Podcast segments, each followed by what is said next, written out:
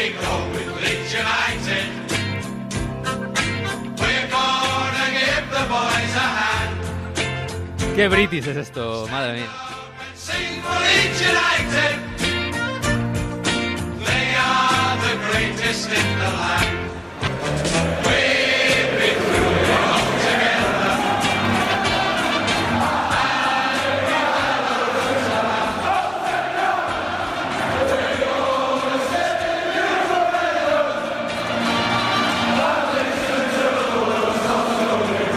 Este es el Go On Together de Leeds United que Jesús va a sonar, bueno, por lo menos en las próximas dos semanitas va a sonar, ¿no? Va a seguir sonando, sí. Siempre hacemos la broma de que parecen canciones de, de pub, estos himnos. Hombre, es que Pero la están verdad como es que- hechas para eso, ¿eh? Es que es lo que son, ¿no? Es que, está, es que es donde surgen estas canciones, pues el- cuando los aficionados se, se reunían o se reúnen antes o después de los partidos y lo hacen obviamente en un pub. Mm. O sea que si lo parece es porque realmente lo es. Eh, es así. Y como dices, el Leeds, bueno, el Leeds es el tercero de la Championship que se ha terminado en su fase regular y por lo tanto no ha ascendido de, de momento, pero sí va a estar en esos eh, emocionantes playoffs de ascenso. Primero el Norwich City, segundo Sheffield United, estos dos, ya lo sabemos, eh, ascendidos directamente a la Premier League. Y el eh, tercer puesto de ascenso se lo van a jugar en esos, eh, en esos playoffs cuatro equipos. Ya tenemos además fechas para las semifinales, partidos de ida el sábado 11 eh, a las eh, a la una y media hora inglesa Aston Villa West Bromwich Albion a las seis y cuarto Derby County Leeds United. El Leeds United juega con el Derby County a doble partido que es el sexto obviamente por ser el tercero. Tercero contra sexto y cuarto contra quinto. Semifinales a doble partido y gran final el día eh, 27 de mayo en el estadio de Wembley a partido único esos son los Yo no sé si. Bueno, hay una cosa que es muy morbosa que mola mucho, que es el Derby County contra Leeds, porque es eh, Lampard contra Bielsa, un duelo de banquillos. vez. Mu- Otra vez, sí, a ver si hay espías, pero es muy bonito esto. Y luego hay otra cosa que yo, claro, siempre me fijo en esto en la, en la segunda división inglesa. Yo no sé si, no lo he mirado, eh, si el West Bromwich Albion ganó alguna vez eh, el título, pero aquí hay tres campeones de liga. El Aston, bueno, es- hay tres campeones de liga y un campeón de Europa, que será Aston Villa. Sí, es tremendo. El Aston Villa, que desde que descendió parecía que era uno de los clubes que tendría que subir inmediatamente Sí. de vuelta a primera, a primera Premier y, y de momento lo tenemos quinto y tampoco eh, uno de los mejores de la liga. Además hay otro, otro punto importante en este playoff eh, para el Leeds, que es que no va a contar con uno de sus grandes eh, estrellas, con Patrick Bamford. ¿Por qué? Pues porque ha sido una de las pocas eh, ocasiones en las que ha entrado en juego una nueva norma eh, en la que se le puede castigar a jugadores que engañan a los árbitros. ¿Te acuerdas de la famosa jugada del gol del Leeds que le tuvo que devolver el gol o le quiso devolver el gol Bielsa porque parecía que lo había marcado mientras otro jugador estaba Sí. lesionado? Bueno, qué, qué pues- bonito aquello, ¿eh? Perfecto.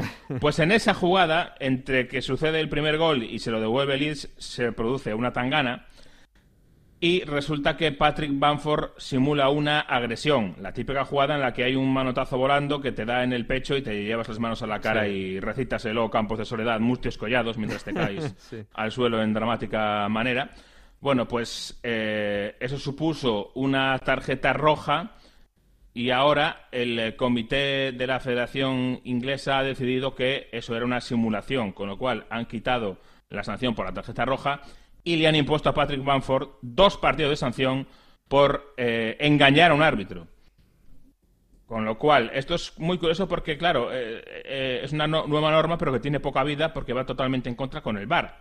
Es decir, Sí, eh, la- sí. la- claro, la, la norma dice que si un jugador engaña a un árbitro y le piten un penalti que no era o una tarjeta roja que no era, eh, si hay un, un panel de tres personas que están los tres de acuerdo en, los- en que era una simulación, anulan el- eh, la sanción correspondiente y sancionan al, al engañador con, con dos partidos. Con lo cual, claro, si hubiera existido el VAR es imposible que engañen al árbitro en una jugada de penalti o en una jugada de tarjeta roja. Bueno, a, lo mejor le pueden le pueden sancionar después, aunque el VAR haya dado marcha atrás a esa tarjeta Sí, roja. Puede Eso ser. puede ser una de las opciones, porque ahora mismo si te tiras y el árbitro no lo pica, eh, no hay sanción después. Ya, ya. Con lo cual, en este caso puede ser, pero claro, ya pierde un poco, un poco de sentido esa norma de esa forma, Mm. Porque en ningún caso vas a engañar al árbitro porque el VAR te lo va, te lo va a decir, a no ser que sanciones a todos los que se tiren, mm. Se pite o no se pite, que es otra opción. Bueno, pues vamos a ver, ¿eh? porque estos eh, playoffs son muy bonitos. Acaban en Wembley, que no es poca cosa. Y además es un partido espectacular, ese final del playoff de ascenso. Vamos a ver si está ahí el Leeds United de nuestros queridos Víctor Horta y, y Gabriel Ruiz. Y, joder, un Leeds United Aston Villa sería muy potente, ¿eh? Una final ahí en Wembley sería muy, muy, muy, muy bonito. Bueno, eh, ah, por cierto, ¿habrá bar? No, no, no, se sabe. Hay bar, hay bar. ¿Hay bar en la final? Sí, sí, sí, ah, en Wembley sí. Pues mira qué bien. Pues mira qué bien. Bueno, y el objetivo es subir a Premier, donde está, está casi todo hecho. Lo único que no está hecho es lo, lo más importante, el título. Y además... bueno, y eh, la cuarta plaza también, ¿eh? Sí, bueno, es verdad, es verdad, queda un, pelín ahí, pero sobre todo el título. Además es que lo bonito es que el título, fíjate que todavía le queda un partido al City que juega esta noche contra Leicester, y aún así, aunque gane el City, que es el líder, tampoco va a estar decidido y se va a decidir seguro en la última jornada. Así que, bueno, mm, eh, yo veo por aquí mm, a los aficionados Reds muy pesimistas, pero está abierto.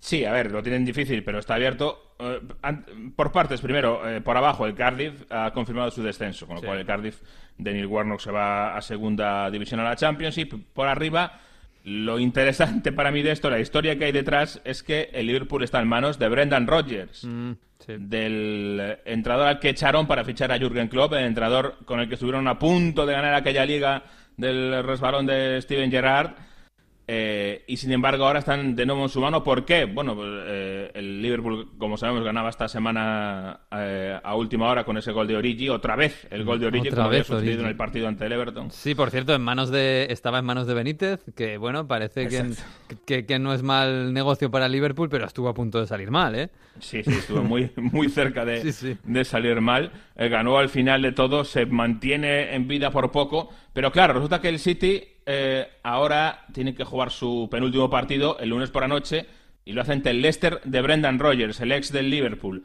¿Qué pasa con este partido? Em, el Leicester todavía tiene una opción de llegar a la séptima plaza, que podría dar eh, lugar a, plaza europea. Parece mínima, pero no es tan mínima. Y lo explicamos. Porque el Leicester está ahora mismo a seis puntos del, del Wolverhampton, con un partido menos.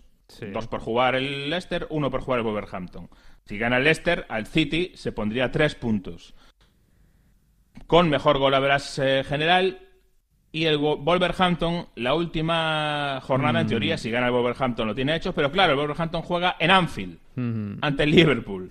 Entonces, estas dos peleas se están eh, mezclando un poquito Así que, en realidad, el Leicester, si le ganase al City, tiene muchas opciones de llegar a esa séptima plaza, que puede ser, mm. eh, probablemente den opción a Europa, aunque depende de la final de la FA Cup. Mm. En la última jornada, el Brighton recibe al City, el Brighton que ya no se juega nada y ya está salvado, y mm. el Liverpool, como digo, juega en casa contra el Wolverhampton. A su vez, hay que decir que aunque el favorito en ese partido sería Liverpool en Anfield, el Wolverhampton es el mata gigante oficial de la Premier este eh, año. Es un, es un partido muy complicado, ¿eh? ganar al Wolverhampton, pero bueno, es verdad que claro, si te estás ganando el título, eh, pues, tenerlo en tu mano en casa contra el Wolverhampton tampoco, tampoco está mal. ¿eh? eh y de todos modos, el, el Brighton, que es el que recibe al City en la última jornada, esta semana eh, le ha empatado, ha empatado en el Emirates contra el Arsenal. Sí, sí, le ha empatado Sin jugarse nada también, ¿eh? O sea que aquí es verdad que, evidentemente, el City es muy favorito para ganar los dos partidos que le quedan, pero no está todo hecho. A mí esto me recuerda mucho a si, si va como parece el lunes por la noche y el City le puede ganar al, al Leicester, me recuerda mucho a esa última jornada de 2014, si no me equivoco, eh, esa última jornada del año famoso de Liverpool y el City, en la que jugaban los dos en casa, tanto el City como el Liverpool. Mm. Había una copa en Anfield y había una copa en el, en el Etihad, por si acaso pasaba lo que fuera. Al final el City de Pellegrini ganó su partido eh, mm. y, fue campeón. Pero me recuerda mucho a aquella, aquella última jornada. Sí. Bueno, y la, y la cuarta plaza, que todavía, bueno, todavía hay resquicios, eh, pero yo creo que lo tiene muy complicado el Arsenal. Eh, yo doy a, ya a Emery, oye, que, que, es muy complicado, el, pues eso, recoger el, el testigo de Arsen Wenger, pero el objetivo era meterse cuarto y no lo va a conseguir. No lo va a conseguir, no. Y es verdad que no es un objetivo nada fácil, ¿eh? Para el Arsenal eh, vemos la, la competencia que hay. Bueno, hay que decir, el Chelsea, por arriba, el Chelsea ha conseguido ya es eh, asegurarse el top 4 a plaza de Champions eh, tras su victoria. Además es tercero quitándole esa plaza que llevaba toda la segunda vuelta y casi toda la liga eh, a- con el Tottenham. El Tottenham que la verdad es que se ha dejado ir espectacularmente ¿eh? desde de- en este tramo final. Yo creo que por un lado porque tenía o veía más o menos el top 4 más o menos seguro y porque además obviamente está en semifinales de la Champions y eso es eh, histórico para ellos, además de las bajas que está teniendo, que siempre es que siempre es importante. Esa última plaza que queda, esa última plaza de Champions, se la juegan el Arsenal y el Tottenham. Eh, los Spurs tienen tres puntos y ocho goles de ventaja, que no es poca cosa. Así que, Sí. como digo, lo Un tiene doble muy 4-0 complicado. debería ser y es muy, muy difícil. Es muy, muy complicado. Así que mm, Emery lo da casi, casi por perdido y, y ya hablaba un poco del balance de la temporada. Premier League because it's our first target. Yet uh, we didn't take uh, this position we like we wanted, and uh, but uh, we we tried above all today, and we were very very strong at home, feeling very well here with our supporters. But the last two matches, the key is uh, not being consistent. These two last matches Va mejorando el inglés, ¿eh? Poco a poco, pero bueno, le falta. ¿eh? Eh, lo que dice es que, sobre todo, habla de que le fal- les ha faltado consistencia. Dice en estos últimos partidos, yo creo que le ha faltado consistencia en, en estos últimos 20 partidos. Sí, pero sobre todo los tres últimos, es que el último mes del Arsenal ha sido muy malo cuando lo tenía en la mano, ¿eh? estar en, en Champions. Pero bueno, eh, vamos a ver. Es verdad que si miras la plantilla de Liverpool, City, Chelsea, Tottenham, Arsenal, United, eh, él no es lógico que el Arsenal esté entre los cuatro primeros por la plantilla. Pero bueno, ha estado ahí hasta el final, hasta el final. Yo no sé si ha caído peor todavía lo de Solskjaer que esto sí que es dejarse dejarse totalmente. Yo no sé si es justo desde que firmó el contrato o desde o desde, cuándo, pero eh, Cronológicamente sí es desde ahí. Un es que es tremendo, ¿eh? Es que da una, da una mala imagen de, de- de como trabajador no firmó el contrato y, y- todo es un desastre. Es terrible. Va a seguir Solskjaer. Yo creo que sí. Aunque eso no significa que no haya dobles lecturas ahora, pero es que sería un ridículo gigantesco ahora decirle a Solskjaer que, que no sigue después de todo lo que se ha montado.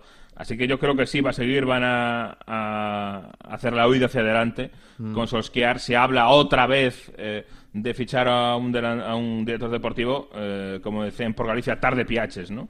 Porque a estas alturas ponerte a, a buscar al director deportivo cuando se acaba la liga y tienes que estar ya con la plantilla. Me- Hablaba con a Santomé de, de- de- Bueno, decía que seguramente tendrían que plantearse o se van a plantear una pequeña revolución en el United. Lo que pasa es que, claro, Sí. llevan de revolución desde que se fue Ferguson. Y han gastado un montón de pasta, pero un montonazo de pasta. Y claro, plantearse ahora, bueno, jugadores como Alexis eh, Sánchez, que es el que mejor cobra de toda la Premier. Jugadores, no sé qué va a pasar con Pogba, pero jugadores que hay ahí que cobran muchísimo dinero y, y que han sido carísimos, hacer una revolución, joder, es que suena a un fracaso de, de- de una década, ¿eh? Es que es, es que es lo que es, al final es lo que es. Eh, el proyecto post-Ferguson ha fracasado y a pesar de, de algún título por ahí, y es lo que van a hacer. Eh, en lugar de cuestionar a Solskjaer, yo creo que le van a respaldar para que haga limpieza. Y por ahí han ido las palabras de Solskjaer. Yo creo que una de las frases es un poquito la frase hipócrita de la semana, porque te da una de cal y una de arena, mira. talk about individuals now, but there's a chance you've. I can't talk about in that, but there's a chance you've seen the last of uh, uh, players. Anyway, there's always a chance that it's the last time, but uh, I wouldn't say uh, uh, that now. I don't think that's fair.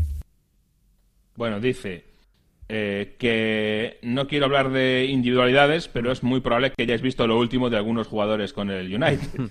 Es decir, Dice, no es justo quiero hablar, hablar de de- jugadores, pero, pero les voy a. No es justo a hablar de, de individualidades, pero lo voy a hacer. lo voy a hacer, bueno, lo voy a hacer de- seguramente de puertas para adentro. De Gea está en el aire, se habla de Antonio Valencia, el capitán, ¿no? que, que yo creo que es un- Mm. una, una señal de, de este grupo, de esta generación del United, que se, se acaba. Ander Herrera, eh, Se va. pues sí, se va a, a París. Eh, Juan Mata también está negociando la renovación, parece que se quiere quedar, pero ahí andan en, en negociaciones en cuanto a los españoles y como dices tú, está Rashford que dicen que se quiere ir, eh, Lukaku. Da la sensación de que los que se quieren quedar son los que quiere echar el United y los que quiere quedarse el United son los que se quieren marchar. Claro, es que Lo además... cual siempre es un muy mal, un- una muy mala señal. Claro, es que además el futuro inmediato es no estar en Champions y eso a muchos jugadores pues pues claro, les hace querer marcharse, es normal. Así que bueno, la semana que viene es la última, Jesús. Bueno, después quedará la final de la FA Cup que es muy bonita, la final del playoff de ascenso que es muy bonito, así que quedan cosas por contar. Bueno, un abrazo, me quedo con Mario por aquí. Hasta luego.